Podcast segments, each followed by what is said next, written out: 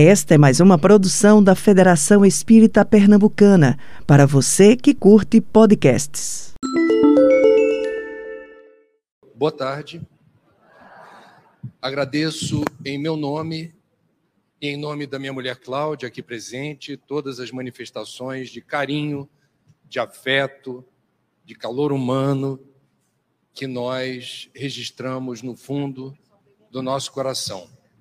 Para mim é muito especial estar aqui hoje, nesse auditório lotado, tendo a chance de me comunicar através da internet com outros públicos e espero que essa conversa, embora breve, seja inspiradora e promotora de ideias fecundantes, que a gente consiga traduzir em atos, em práticas, as boas intenções que muitas vezes temos, mas não conseguimos extrapolar o perímetro das ideias. E o mundo pede atitude, o sentido da nossa reencarnação não é outro, senão estarmos atentos ao Enem espiritual. Estamos aqui para isso. Hoje é dia da segunda fase do Enem. Nos preparamos para vir e atravessarmos situações que nos testam e aonde a informação que faça sentido, a nossa consciência imediatamente responde e aponta um caminho. A universalidade do pensamento espírita é algo fascinante, alcança indistintamente todas as áreas do saber e do conhecimento. E isso alcança também a ciência ecológica, o meio ambiente e tudo aquilo que aluda ao universo sistêmico da sustentabilidade. Eu, como jornalista, vou colocar à prova notícias dessa semana que, à luz do Espiritismo, nós vamos encontrar na doutrina respostas ou indicações de respostas. É impressionante. Hoje encerrou-se no Egito, em Sharm el-Sheikh, a COP27, a Conferência do Clima, mais uma vez deixou a desejar na atitude. A distância que separa a ciência climática dos tomadores de decisão ainda é algo estranhamente é, grande e perturbador. A gente sabe que a crise climática é a mãe de todos os problemas ambientais do nosso tempo, a mais grave.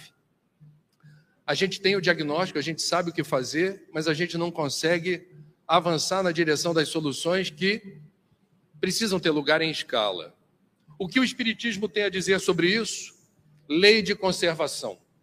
Nós não viemos ao mundo para promover a destruição, a devastação e a depredação. Nós viemos ao mundo para promover a vida em abundância, a promoção da saúde, da longevidade, da resiliência, o bem-estar de todos. Nós precisamos nos entender como seres dotados de intelecto superior, pensamento abstrato, noção de Deus, livre-arbítrio, topo da cadeia evolutiva. Não chegamos nesse patamar evolutivo para promover a destruição sistemática dos recursos naturais que sustentam a vida. Lei de conservação, século XIX, segunda metade, se coaduna com o espírito de uma conferência do clima. Quando a gente pega uma outra notícia, já chegamos a 8 bilhões de pessoas essa semana no planeta, segundo dados das Nações Unidas. E surge imediatamente uma angústia, uma inquietação. Esse formigueiro humano, que problemas decorrem de tanta gente estar junta nesse planeta? Eu só estou falando dos encarnados. Porque se a ONU soubesse qual é a população de desencarnado, provavelmente teria outras preocupações. Temos aqui mais uma vez a ciência ecológica e o espiritismo trazendo reflexões. No caso do espiritismo, a questão 687, quando Kardec, no século XIX, indaga a espiritualidade superior sobre o crescimento em progressão da população da Terra.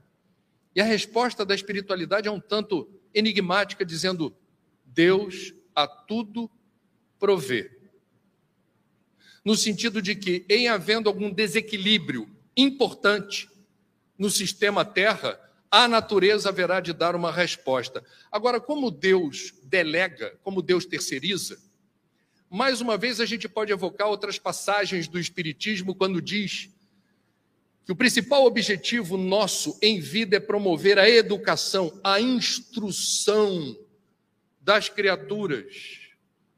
Kardec foi um pedagogo, discípulo de Pestalozzi, e própria, as próprias Nações Unidas reconhecem essa população haverá de se estabilizar antes do final do século, em torno de 10, 11 bilhões de pessoas, graças principalmente ao maior nível de escolaridade e instrução das mulheres, donas do próprio corpo, que têm o dever de escolher se querem namorar, com quem desejam namorar e se desejam ter filhos. E quantos filhos desejam ter? Quanto maior o nível de escolaridade e instrução, menor o número de filhos. Isso é estatística. A minha avó alagoana, Dona Olívia, oito filhos que vingaram. Ela tinha um nível de instrução elementar, básico. Minha mãe, Márcia, que também já fez a passagem, caçula da família, nível superior, teve dois filhos. Eu tenho em casa, portanto, um exemplo dessa estatística. Uma outra notícia da semana que o Espiritismo tem o que dizer. E a ciência ecológica também não se omite diante desse tema. Há um frisson sobre o qual, graças ao bom pai, eu não tenho nenhuma afinidade em relação a uma data importante para o varejo chamada Black Friday, que, do meu ponto de vista, remete a filmes de terror esse nome. Esse apelo voraz do consumo pelo consumo encontra na doutrina dos espíritos no século XIX uma resposta constrangedora para espíritos ou espíritas consumistas, com todo respeito. Questão 705, quando Kardec indaga a espiritualidade maior. Por que a terra nem sempre ao homem oferece o necessário? E a espiritualidade maior, de forma assertiva, numa resposta linda e grande, mas o trechinho que eu gosto sempre de referenciar diz: a terra ofereceria ao homem sempre o necessário. Se com o necessário soubesse o homem saciar-se. Extrapolar os limites do orçamento doméstico ou do planeta não é bom negócio. E a ciência ecológica se coaduna com o espiritismo no mesmo período histórico é algo impressionante. Exatamente na segunda metade do século XIX, eu não, nas minhas pesquisas eu não consegui ver se o codificador da doutrina espírita e o pai da ecologia se conheceram, mas eles foram contemporâneos em países fronteiriços, França, Kardec, Alemanha, Ernst Haeckel, dois homens que respeitavam muito a ciência, não eram dados a dogmas ou mistificações e procuravam balizar suas descobertas a partir da metodologia científica. Espiritismo e ecologia promovem um olhar interrelacional, uma visão sistêmica e reveladora de um universo que poderia ser descrito e essa explicação atende aos espíritas e atende aos ecologistas como um conjunto de fenômenos interligados, interdependentes, que interagem o tempo todo. Kardec e Hegel, portanto, propõem um olhar que até hoje, quase 200 anos depois, temos muita dificuldade de entender como nós estamos inseridos na teia da vida como tudo que façamos ou deixemos de fazer repercute no universo. É disso que se trata, em última instância. Essa visão sistêmica proposta pelo Espiritismo e pela ecologia. Espíritas e ecólogos defendem a vida. por diferentes motivos, mas entendem que todos deveríamos ter consciência do que está em jogo quando abdicamos, renunciamos da luta pela vida em suas múltiplas resoluções. Porque tudo o que existe é sagrado. Todas as criaturas têm os seus direitos e têm o seu lugar perante Deus. E cada pequeno ser, por mais desprezível e insignificante que pareça, cumpre uma função estratégica importante no equilíbrio do todo. Na vida não existe nada sem lugar ou propósito. Tudo na natureza tem uma função. E nós, como topo da cadeia evolutiva, somos, ou deveríamos nos entender como, aliados desta magnífica construção da vida, manutenção das formas de vida e das condições que permitem a vida.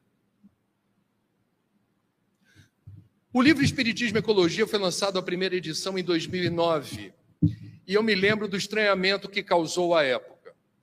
Não se fazia essa correlação entre espiritismo e ecologia, como graças a Deus só fez crescer nesse tempo a percepção de que nós espíritas não deveríamos deixar de perceber como a doutrina se posiciona em relação à crise ambiental, é assertiva na defesa da vida nas suas múltiplas resoluções e coloca isso como uma questão importante no nosso processo evolutivo.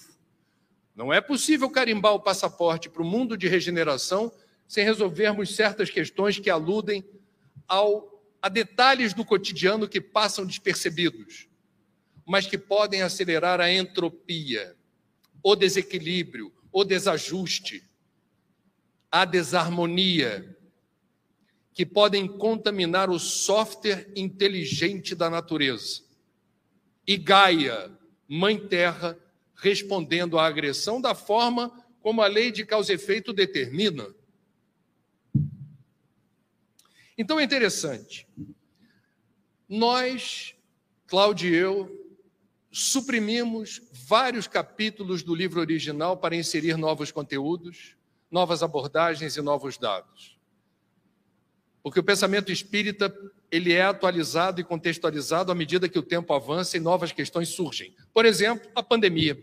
Um dos capítulos é pandemia e espiritismo. É urgente a gente refletir sobre o que está em jogo quando a gente analisa mais uma pandemia, não foi a primeira, nem será a última, quando falamos desse assunto. Muitos de nós se contentam dizendo assim: a pandemia poderia ser entendida no capítulo da lei de destruição como sendo um flagelo destruidor. Cuidado, gente. Sabe o que eu acho? Às vezes a gente fica engavetando colocando assim em gavetas temas que merecem maior profundidade e não uma análise superficial. A gente se acomodar e dizer assim: o que é a pandemia para o espírito? É um flagelo destruidor. Ponto. Não me inclua nesse grupo. Eu acho que a pandemia trouxe mais convites à reflexão e à evolução de cada um de nós. Podemos sim considerar a pandemia um flagelo destruidor no sentido de que a natureza estabelece que tudo no universo evolui. E isso vale para o vírus. Os vírus evoluem. O drama que a gente ainda não percebeu o alcance e a bomba relógio que a gente precisa desarmar. Eu estou vendo muita gente acertadamente de máscara. O pior da pandemia já passou graças à vacina. Kardec, se estivesse entre nós, não seria anti-vacina, quero frisar. Agora, se nós, além da vacina, descuidarmos do que eu vou falar e está no livro, teremos outros problemas à frente. Toda pandemia decorre de uma zoonose. Zoonose são doenças transmitidas por animais. Quando a gente estuda a história das pandemias, nós vamos observar que há algo em comum. a humanidade avança na direção de lugares, desmatamento nos grotões, florestas onde antes certos animais, refugiados, isolados dos agrupamentos humanos, tinham suas doenças, ou eram hospedeiros de certos micro-organismos que só faziam mal a eles. Nós nos aproximamos, desmatamos, estabelecemos contato direto, promovemos a caça para comer a carne ou fazer uso do pelo, da pelagem, comercializamos proteína animal e nos esquecemos de uma questão fundamental que diz respeito ao espiritismo. E eu vou chegar lá. Página 122 do livro: Desmatamento, caça, consumo de animais silvestres são alguns dos gatilhos para o avanço de doenças infecciosas mais ou menos preocupantes. Quando a gente estabelece contato com um vírus novo, o desafio evolutivo dele é encontrar um novo hospedeiro. Que no primeiro momento pode não nos fazer mal, mas ele vai encontrar os meios de, em se adaptando a um novo ser, que pode, pode ser cada um de nós, ele haverá de representar uma ameaça a partir de um processo que se torna frenético de adaptação e ajuste do seu metabolismo a esse novo hospedeiro.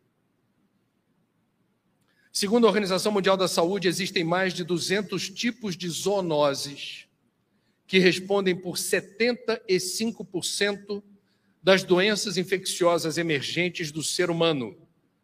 Influenza, gripe espanhola, gripe suína, gripe aviária, AIDS, ebola, tem essa origem comum e tudo indica que isso também valha para a Covid-19. Estamos falando agora de espiritismo. Nós precisamos acordar, e quanto mais rápido isso acontecer, melhor, para a responsabilidade que temos perante os nossos irmãos inferiores. Uma nova ética que estabeleça certos critérios de convivência, de respeito e de adaptação a um novo protocolo que não nos autorize a barbarizar violentamente os direitos de um ser ciente. Isso é tão sério e tão importante que a Federação Espírita Brasileira em Comum, com o MOVE, que vem a ser o Movimento pela Ética Animal Espírita, editaram, encontra-se na resolução virtual ou impressa, um opúsculo com mais de 200 citações de 100 obras espíritas, inclusive obras básicas, que sugerem a nós outra forma de entender a presença dos animais nesse planeta. Qual a função dos animais nesse planeta? sem esquecer que nós também somos egressos do reino animal e temos para com nossos irmãos inferiores certas responsabilidades. Eu tomei a liberdade de fazer a minha edição aqui com os trechos favoritos. Peguei uma frase de Emmanuel, outra de André Luiz, outra de Joana de Ângeles, outra de Kardec. Comecemos por Emmanuel, dentro do opúsculo, quando diz: os animais têm a sua linguagem, os seus afetos, a sua inteligência rudimentar com atributos inumeráveis. São eles os irmãos mais próximos do homem, merecendo por isso a sua proteção e amparo. André Luiz diz, e aqui as obras estão referenciadas, página, de qual obra, psicografado por quem, etc no socorro aos animais doentes, usar os recursos terapêuticos possíveis, sem desprezar mesmo aqueles de natureza mediúnica, que aplique a seu próprio favor. Joana de Ângeles, página 46. Diante das naturais transformações experimentadas na estrutura da Terra, e da desnecessidade de ingestão de carnes cruas, de excessos gordurosos animais, de abusos na atividade, na máquina física, como consequência de menores exigências emocionais e mentais sobre a mesma, as necessidades têm se transferido mais para o campo das expressões superiores, desse modo alterando-lhe o mecanismo funcional. Kardec,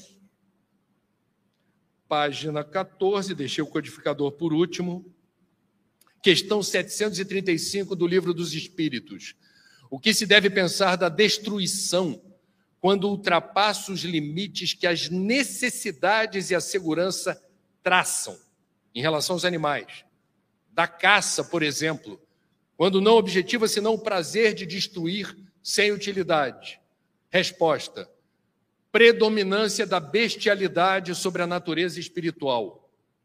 Toda destruição que excede os limites da necessidade é uma violação das leis de Deus. Os animais só destroem para a satisfação de suas próprias necessidades, enquanto o homem, dotado de livre-arbítrio, destrói sem necessidade. Terá que prestar contas do abuso da liberdade que lhe foi concedida pois isso significa que cede aos maus instintos.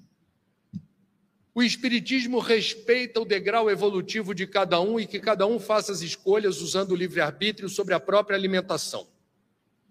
No século XXI já não é mais possível dizer que sem uma alimentação carnívora não há saúde. Esse tema precisa ser objeto de estudos. E com base nessa campanha da FEB e do MOVE, esclarecimentos a respeito de uma nova ética que deveria regir a nossa relação com irmãos inferiores, fica aqui apenas uma sugestão. Que nenhuma reunião espírita dentro de uma instituição espírita, quando houver confraternização de qualquer ordem, haja consumo de proteína animal. É perfeitamente possível promover nutrição e sabor sem matança de irmãos inferiores. Quero complementar falando apenas de mim, isso não tem nada a ver com espiritismo. Já disse, cada um que faça escolhas individuais e soberanas sobre o que deseja comer e de que jeito. Parei de comer carne de boi há três anos. Por quê? E parei gostando. Porque enquanto jornalista eu descobri que no Brasil temos um problema a mais do que esses apontados pela doutrina. Não há certificação e selagem da carne. Não há a memória de onde ela foi.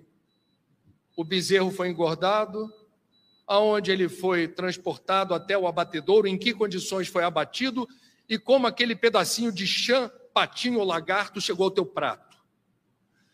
Um mundo de paz começa pelo prato que se come. E a paz envolve algum sacrifício, alguma renúncia. E a gente precisa, a meu ver, ter alguma consciência. Ainda que não seja o seu tempo de mudar a dieta. Guarda essa informação. Outro trecho importante que a gente destacou, e é um capítulo novo do livro Espiritismo e Ecologia, alude ao ativismo ambiental no movimento espírita. E é lindo perceber, especialmente entre os mais jovens, que encontram o respaldo dos dirigentes cinquentões como eu, ou mais, quando tem espaço para mudar rotinas na casa espírita, seja promovendo carona solidária, ou bicicletário para guardar bicicleta, ou coletor solar para aquecer água, ou energia fotovoltaica, ou materiais menos impactantes para uma nova edificação na casa espírita, mais sustentáveis. Se é madeira, tem que saber de onde vem. Ou segregação do que a gente convencionou chamar de lixo Lixo na área da educação ambiental é aquilo que não tem utilidade ou serventia para alguém.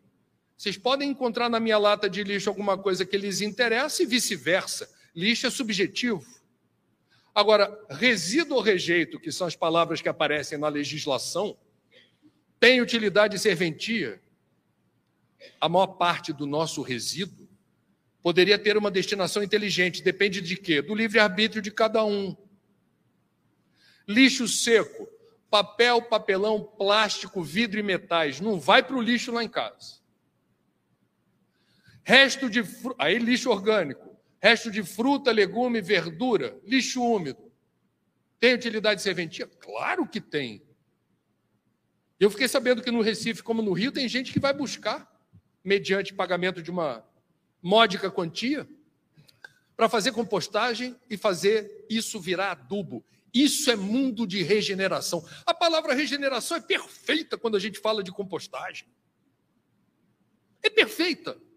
Não faz sentido, com todo respeito, e minha praia aqui está com um copo de vidro, porque no evento que me trouxe para o Recife, e que eu sou muito grato, que é um baita evento com cara de mundo de regeneração, que fala de tecnologia, tinha copinho plástico. E eu morrendo de sede, olhando para o copo plástico, falava assim: não vai dar não. Aí veio uma pergunta da plateia falando, queria que você falasse mais sobre a questão do microplástico, que é a farofa invisível que um copo plástico, uma garrafa plástica, um pratinho ou talheres plásticos descartáveis, quando você joga fora, aquilo está condenado a ser um baita problema, inclusive para encarnações futuras. Eu não estou exagerando. Já tem microplástico na placenta, na corrente sanguínea no tecido pulmonar. O feitiço se volta contra o feiticeiro. Não viemos ao mundo para deixar como legado 27 toneladas de lixo, de resíduo. Uma pessoa que vive em média, eu estou puxando para baixo o número, a gente vive mais, 75 anos, gerando um quilo de lixo por dia, 360 quilos de lixo por ano. E isso também é uma conta conservadora, é mais de um quilo. Um quilo de lixo por dia, vivendo 75 anos, o legado da gente, sabe aquela coisa assim de encarar a realidade no plano espiritual? Que alguém vai puxar o extrato e vai dizer parabéns, ou parabéns, muito ruim. 27 toneladas, meus amigos. Se você não reciclar o lixo seco nem compostar o lixo úmido, desencarnarás, deixando 27 toneladas de detritos no lugar errado, produzindo efeitos indesejáveis para o coletivo. Você privatizou a solução, joga em qualquer lugar, democratizou o prejuízo. Percebe a encrenca? É disso que estamos falando. A responsabilidade do espírita perante o coletivo, perante a mãe terra. Meu lixo é meu, é assunto meu. Eu preciso cuidar de dar a destinação inteligente. Então, quando a gente se debruça sobre esses assuntos, a gente precisa ter a clareza de que dentro da casa espírita é possível fazer mais e melhor. Um dos capítulos novos da nova edição de Espiritismo e Ecologia é o que fala justamente do ativismo no movimento espírita. O que é ativismo? É fazer as coisas acontecerem. As pessoas às vezes ficam assustadas com a palavra ativismo, só que a gente precisa se dar conta, está na página 156, olha que legal. Eu fui econômico, peguei apenas quatro exemplos, senão era um livro inteiro. A Cláudia até defendeu, né? Falou assim: mas isso é tão bom. A gente podia fazer um livro só. Vamos botar nesse, que aqui está bem contextualizado. Destaquei aos amigos gaúchos da Federação Espírita do Rio Grande do Sul, beijo, desde 2010, portanto, 12 anos de um intenso trabalho envolvendo 416 instituições espíritas gaúchas, com muita coisa, inclusive coleta seletiva, produção literária, eventos, congressos, simpósios. É espetacular o trabalho da Fergs. O MOVE, que eu já falei, que é o Movimento pela Ética Animal Espírita, congressos virtuais, lançamento de livros ou opúsculos, que é livro pequenininho, inspirando a Federação Espírita Brasileira a inovar nesse sentido. Quem for a São José dos Campos e perguntar onde é que fica a obra social Célio Lemos, vai ver uma escola muito conceituada que cansa de ser notícia na TV local, com inovações sustentáveis, como uma horta orgânica que abastece a escola e o excedente vai para a população em situação de rua, telhado solar, coleta seletiva, é uma farra sustentável. E é uma instituição espírita inspirando a comunidade de São José dos Campos. É fantástico. A Federação Espírita Brasileira lança, isso agora Estamos aqui com as presenças de dirigentes da Federação Espírita da Paraíba, Federação Espírita de Pernambuco, povo do Cinesp. A gente sabe que a FEB não pode tudo, mas ela pode muita coisa. E ela, quando estabelece algumas diretrizes, é no sentido de inspirar inovação na direção que importa. Como é que a gente vai admitir uma Federação Espírita Brasileira num mundo que experimenta uma crise ambiental sem precedente na história, indiferente ao rumo dos acontecimentos, a partir das instituições? Não pode. Então, o Conselho Federativo Nacional lançou há um ano, em setembro do ano passado, uma campanha permanente com o objetivo de conscientizar o cidadão espírita sobre a gravidade da crise ambiental. A campanha envolve todas as federativas e propõe, entre outras metas, a promoção de uma cultura de paz e conscientização ecológica associada à prática da ética animal e ambiental espírita, estabelecendo uma evangelização ecológica. Esse assunto não pode estar fora das rotinas da casa espírita. Não temos esse direito. Sonegar informação fundamental para a construção de um mundo de regeneração. É impressionante como nós, em certa medida, chegamos um pouquinho atrasados nesse debate, do ponto de vista teológico. Existe uma teologia ambiental.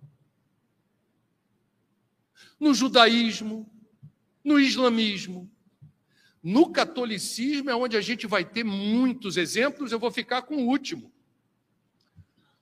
Que é importante a gente ter essa referência. O Brasil é a maior nação espírita do mundo, mas é uma das maiores nações católicas do mundo. A orientação deles, por ser uma religião institucionalizada, com hierarquia sacerdotal, são outros trâmites, vem de um papa que é o primeiro da história a se chamar Francisco.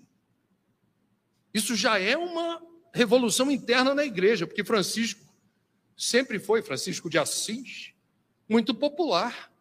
É estranho que até hoje, até esse argentino virar papa, nenhum antecessor tem usado como nome pessoa jurídica. Você sabe? Karol Wojtyla, o polonês, escolheu João Paulo II. Ratzinger, o alemão, escolheu Bento XVI. Quando você escolhe um nome fantasia, você está sinalizando para a comunidade católica o rumo do pontificado do ponto de vista da gestão. Para gente que não entende do riscado, ah, ele gosta do nome Bento. Não é isso, não. É porque o brasão, o nome, assinalam uma expectativa de administração de uma instituição que vem de longe. Nunca houve um Francisco. Aí você pergunta: como explicar que nunca tenha havido um Papa Francisco? E a explicação é interessante. Porque Francesco, Poverello de Assis, oito séculos atrás, na história da igreja, representou, segundo os historiadores e teólogos, uma ruptura com uma igreja corrupta e opulenta que se confundia com o poder político. Francesco representava, portanto, a ideia de ruptura inspirada no, na fidelidade ao Evangelho de Jesus. E esse argentino, Cardeal Bergoglio, escolheu Francesco. Aposentou o sapato vermelho Prada, não anda mais com aquela indumentária com crucifixo dourado de ouro no ouro, não, nem no pescoço, nem na mão. Aposentou os aposentos suntuosos do Vaticano, faz as refeições no bandejão do Vaticano, inaugurou uma máquina uma máquina não, uma lavanderia para a população sem teto de Roma poder ter a dignidade de usar roupas que não estejam saturadas de sujeira e mal cheirosas, tenham dignidade de usar uma roupa que não esteja suja. Saneou o Banco do Vaticano, persegue como deve perseguir, no sentido de autorizar a polícia a investigar padre pedófilo, saneou o Banco do Vaticano e sua primeira encíclica, Primeiro documento oficial que expressa o pensamento da igreja sob a liderança do Papa, Laudato Si, tradução do italiano louvado seja, traduzido do Cântico das Criaturas. Francesco foi o primeiro místico da igreja a reconhecer a presença do sagrado na natureza. Irmão Sol, irmão Lua, conversava com o lobo, conversava com a borboleta, conversava com o passarinho. É possível que algum de nós, naquela época, contemporâneo de Francesco, na Itália, passasse por ele e fazia. Esse está vibrando numa outra frequência. Não, ele estava exatamente na frequência divina. A natureza não existe para nos servir. O planeta Terra não é um supermercado. Tudo que está presente na natureza é igualmente sagrado, porque é obra da criação. Importa reconhecer essa filiação divina dos outros seres e estabelecer uma relação de equilíbrio. Uma relação que não seja da destruição per si. Oito séculos depois vem o cardeal Bergoglio meu nome é Francesco. Laudato Si. E para quem não quiser ler, por algum motivo, eu recomendo. Para quem tem preguiça de ler, é fininho.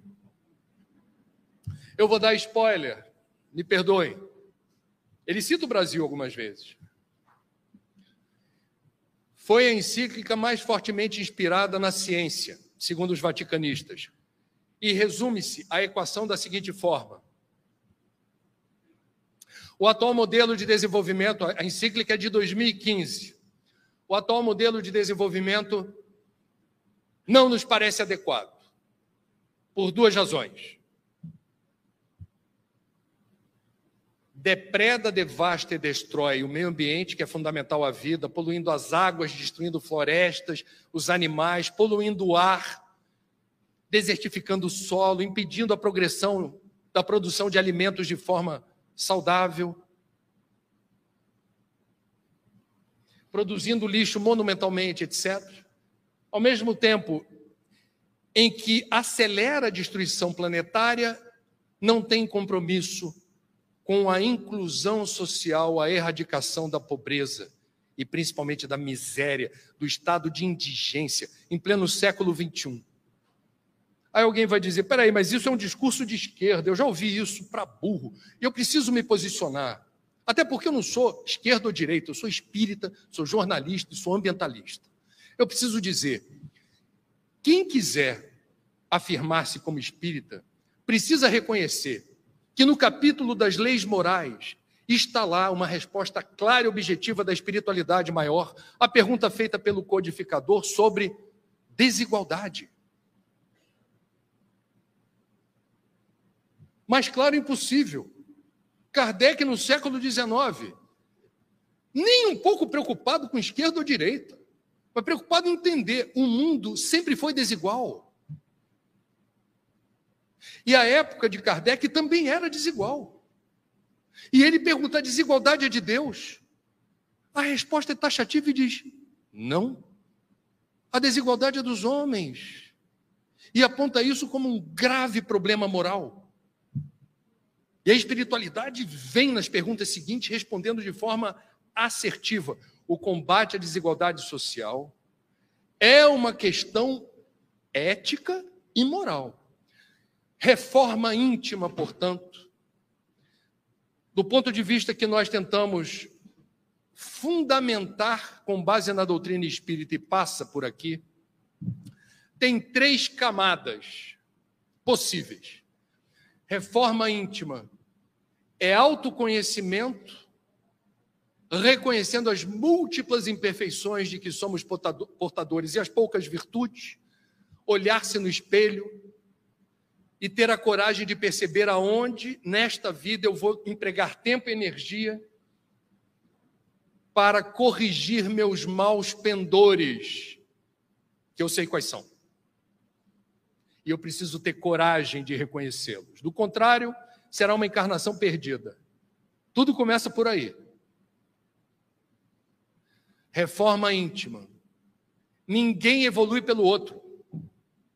Evolução é pessoal e intransferível. Você pode ajudar seu filho, seu pai, seu irmão, seu confrade, seu colega de trabalho, seu vizinho. Aliás, a gente deve ajudar. Mas ninguém evolui pelo outro. Você dá suporte, você tenta dar o exemplo, você tenta inspirar. eventualmente dar até apoio material, recursos. Mas o outro que dê os próprios passos, que estabeleça suas prioridades e que seja coerente com seus princípios. Reforma íntima. Individual, intransferível. Segundo movimento da reforma íntima, como eu cresço espiritualmente? Em sociedade.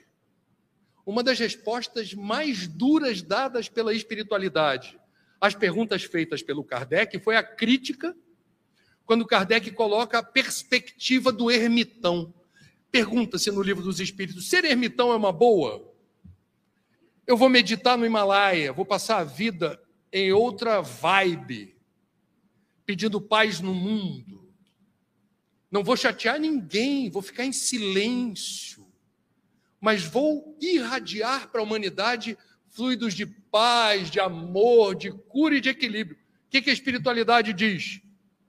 Isso é um absurdo, porque só se evolui em relação descobrimos que estamos acertando ou errando numa, numa na perspectiva interrelacional, desculpa. É o espelho. O outro é o espelho. O outro te dá uma noção se você acertou ou errou. O outro te dá limites, o outro te estimula a seguir em frente. O outro é parâmetro de acerto e de erro só se evolui socialmente nessa relação intermitente com os outros. Você pode ter um momento que você diga assim: ah, vou ficar um, ficar um tempo sozinho. Estou de cabeça cheia, não está dando certo, preciso esfriar a cuca, vou me refugiar. Ok, faz parte. Viver em sociedade é a condição para evoluir. Reforma íntima passa por mim e meus problemas. Qual o caminho da solução? Reforma íntima passa pelo reconhecimento do outro no seu perímetro. E o outro te desafia. O outro que precisa de você.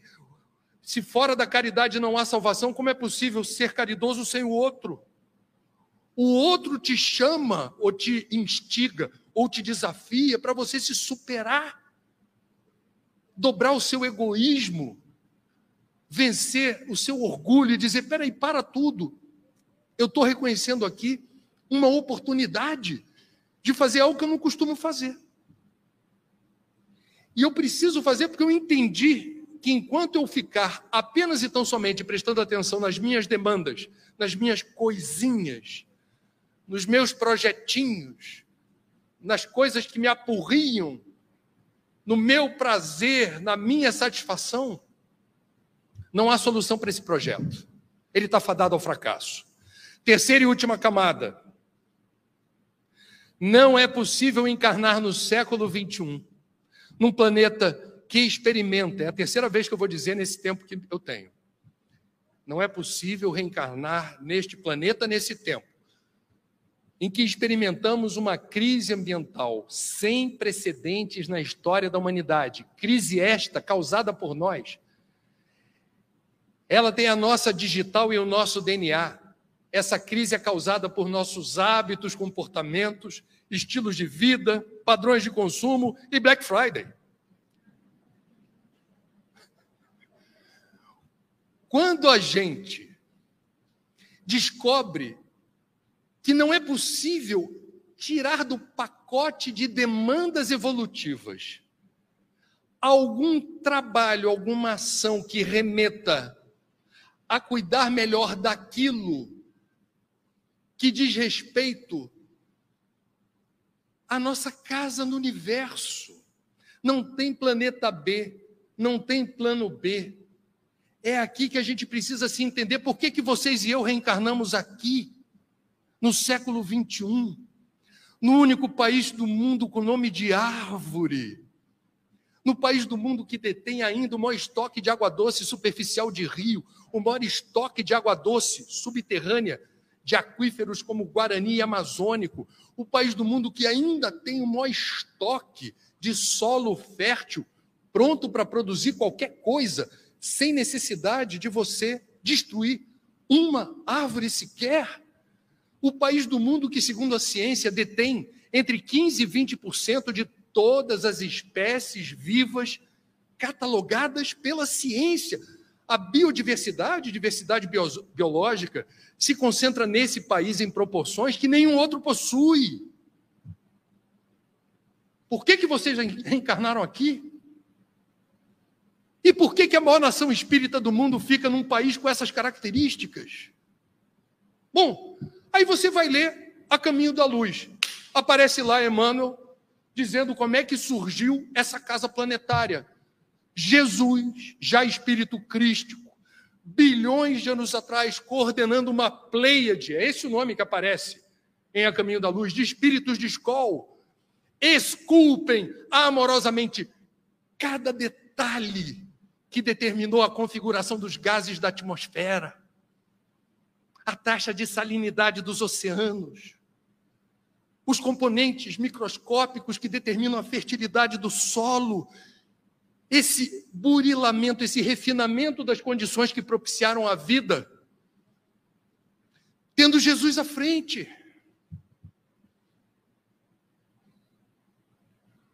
Qual é o sentimento de Jesus onde ele estiver nas esferas superiores quando você joga lixo no chão, desperdiça água e energia?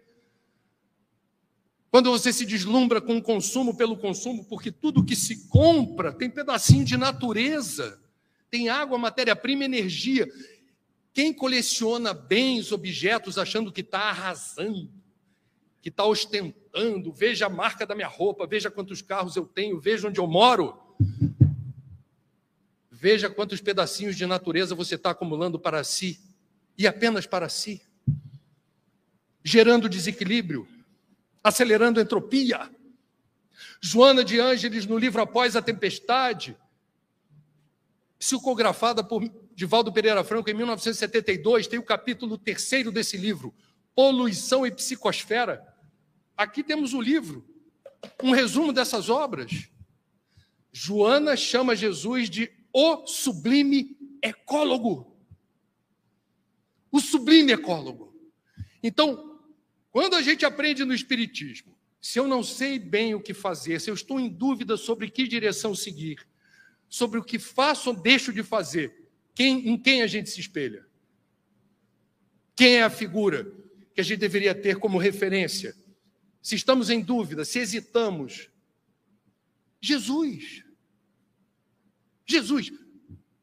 Quando a gente fez uma participação no Congresso Espírita Mundial em Portugal, eu brinquei com os amigos patrícios que estavam por lá e perguntei num dado momento da minha explanação como é que qual era a regra qual era a regra para aluguel, locação de imóvel em Portugal. Eu perguntei para eles: será que é igual ao Brasil? E tudo que eu fui falando, eles foram confirmando. Veja bem o paralelo que eu vou fazer. Porque nós, antes de reencarnarmos, assinamos um contrato de locação. E a gente não se lembra disso. Esse planeta não nos pertence. Nada daqui nos pertence. Nem o teu corpo, nem os teus bens, tua casa, teu carro, teu patrimônio, tua previdência privada, sua aplicação em CDB, RDB, o que seja. Nada disso te pertence. Tudo isso lhe foi confiado por empréstimo para, nesta encarnação, fazendo bom uso, de preferência, desses recursos, dar um passo adiante na jornada evolutiva. Isso é o que a gente aprende no Espiritismo. Aonde que entra o planeta? Posso fazer uma pesquisa aqui, Instituto Data Trigueiro? Quantos aqui moram de aluguel, por favor? Levanta o braço. Obrigado. Ok. Vocês assinaram um contrato de locação e lá provavelmente dizia, porque diz aqui, diz em Portugal. O imóvel deverá ser devolvido ao final do período de locação, no mínimo, nas mesmas condições com que você se apropriou do imóvel. Você pode até fazer benfeitoria, substituir uma lajota por uma cerâmica, uma coisa assim. Pergunta para o dono do imóvel: posso fazer? Pode. A despesa é tua, o benefício é nosso. E a vida segue. Você não pode depredar o imóvel, você não pode depreciar o imóvel. Isso está estabelecido em contrato. Quem avisa Miguel, estou dando esse toque para vocês. Tenta se lembrar do que você assinou. Porque a gente não veio para esse mundo deixar esse mundo pior, não só para os outros. Para nós. Somos reencarnacionistas. Lá no Requiem Play eu brinquei com um copo plástico e falei assim: Imaginem a situação. Faço uso desse copo, vou embora. O copo fica, alguém joga fora. E esse copo fica sambando por aí. Reencarno no Brasil daqui a 70, 80 anos. Reencarno em Pernambuco, olha que glória. Tomar banho com meus amigos tubarões em Boa Viagem. E aí, aliás, eu tomei hoje um banho na praia de Boa Viagem. Se encontrasse, ia mandar um axé para eles, dizendo assim: vocês chegaram primeiro. Eu reconheço isso, mas deixa para lá. É, vamos lá. Aí estou andando por Boa Viagem, Pina, enfim, qualquer praia. De repente, trazido pelo vento, vem um fragmento plástico na minha direção. E eu, obviamente, incomodado, porque eu já construí esse lado ambientalista, sabe lá Deus desde quando, vai me abandonar tão cedo. Vou pegar o fragmento plástico e no momento que eu pegar, eu sentirei algo diferente. Uma sensação provável de déjà vu. Ao que, se eu tiver mediunidade, provavelmente meu guia ou mentor haverá de dizer: está reconhecendo? Ele dura, né, filho? Ele dura. O resto dele já virou microplástico. Tenta destinar esse fragmento que é teu, porque passou pela tua mão, no lugar certo. Nesse sentido, reproduzimos no livro, na página 91, e com ela eu encerro a minha explanação, que eu não quero ser descortês com a pontualidade, um trecho de uma obra psicografada por Chico Xavier em 1949, pelo espírito Néio Lúcio, A Conta da Vida. E no livro, nesse, nessa mensagem do livro A Conta da Vida, uma mãe angustiada vê o filho de 21 anos sem ânimo para fazer nada, não queria trabalhar, não queria estudar, ficava em casa, refestelando. E a mãe, muito incomodada, porque já não tinha como ter uma conversa sadia com o filho, que o filho já estava cada vez mais arredio à ideia da mãe: Filho, você é jovem, você tem tanta energia, você está na flor da idade. Realiza alguma coisa, ainda que não seja um trabalho remunerado, algum trabalho voluntário. É importante você se mexer, se movimentar. O filho completamente arredio a isso. Recusava bons conselhos, e inclinava-se francamente para o desfiladeiro do vício. A abnegada mãe orou com fervor pedindo ajuda. E a gente sabe que a tecnologia da prece, que foi o assunto do Papo das Nove de hoje, quando você turbina a prece com o sentimento e a mente elevando a frequência, estabelecendo uma sintonia com o plano superior, a prece será atendida, vai chegar onde deve. E as orações permitiram que, em desdobramento, esse jovem de 21 anos, chamado na obra de Levindo,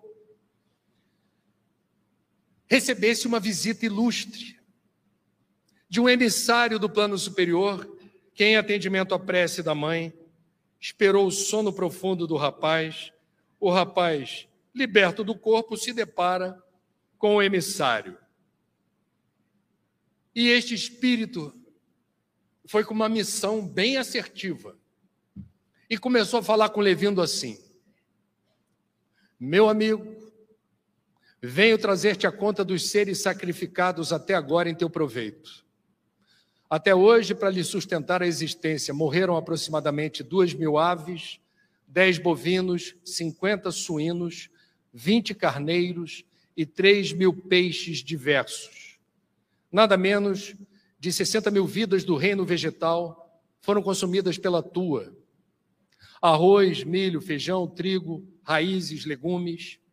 bebeste aproximadamente 3 mil litros de leite, gastaste 7 mil ovos e comeste 10 mil frutas. Exploras fartamente as famílias de seres do ar e das águas, galinheiros, estábulos, pocilgas e redis. O preço dos teus dias nas hortas e pomares vale por uma devastação. Além disso, não relacionamos aqui os sacrifícios da tua mãe, os recursos e doações do teu pai, os favores dos teus amigos, as atenções dos vários benfeitores que te rodeiam. Aí fita Levindo e diz: em troca, que fizeste de útil? Não restituíste ainda à natureza a mínima parcela de teu débito imenso. Acreditas, porventura, que o centro do mundo repousa em tuas necessidades individuais e que viverás sem conta nos domínios da criação? Levindo, produze algo de bom, marcando a tua passagem pela terra. Lembra-te de que a própria erva se encontra em serviço divino. Não permitas que a ociosidade te paralise o coração e desfigure o espírito. O moço espantado passou a ver o desfile dos animais que havia devorado e, sob forte espanto, acordou. Amanhecera. Escapou da cama, correu até a mãe e exclamou: Mãezinha, arranja-me serviço, arranja-me serviço. A vida tem um propósito, todos nós reencarnamos para realizar algo. Em nosso proveito, em proveito do próximo, em proveito da nossa casa planetária. Que todo dia tenhamos a graça e a bênção de, com mais ou menos saúde, mais ou menos dinheiro, mais ou menos oportunidades de trabalho, nunca esquecer. Precisamos fazer algo por nós Precisamos estar atentos às demandas do próximo. Jamais devemos nos esquecer da bênção de estarmos vivos, encarnados nesse planeta, tão lindo, tão abençoado, com tantas oportunidades de desfrute e deleite, de paisagens, aromas, sabores, experiências. O que efetivamente estamos dispostos a dar em troca. Ação e reação. O mundo de regeneração virá. Não há nenhuma garantia de que virá, do ponto de vista ambiental e ecológico, melhor do que está hoje. A garantia que temos no mundo de regeneração é que ele será mais evoluído ética e moralmente a experiência de dor e sofrimento ainda terá lugar num outro gradiente de dor e sofrimento menos lancinantes do que hoje. É uma benção. Não será mais provas e expiações. Mas a lei de causa e efeito é inexorável. Construir um mundo de regeneração ambientalmente amigável, ecologicamente sustentável, depende do que cada um de nós estiver disposto a fazer hoje. Que Deus abençoe a todos. Ótima semana e obrigado por tudo. Você ouviu o podcast da Federação Espírita Pernambucana.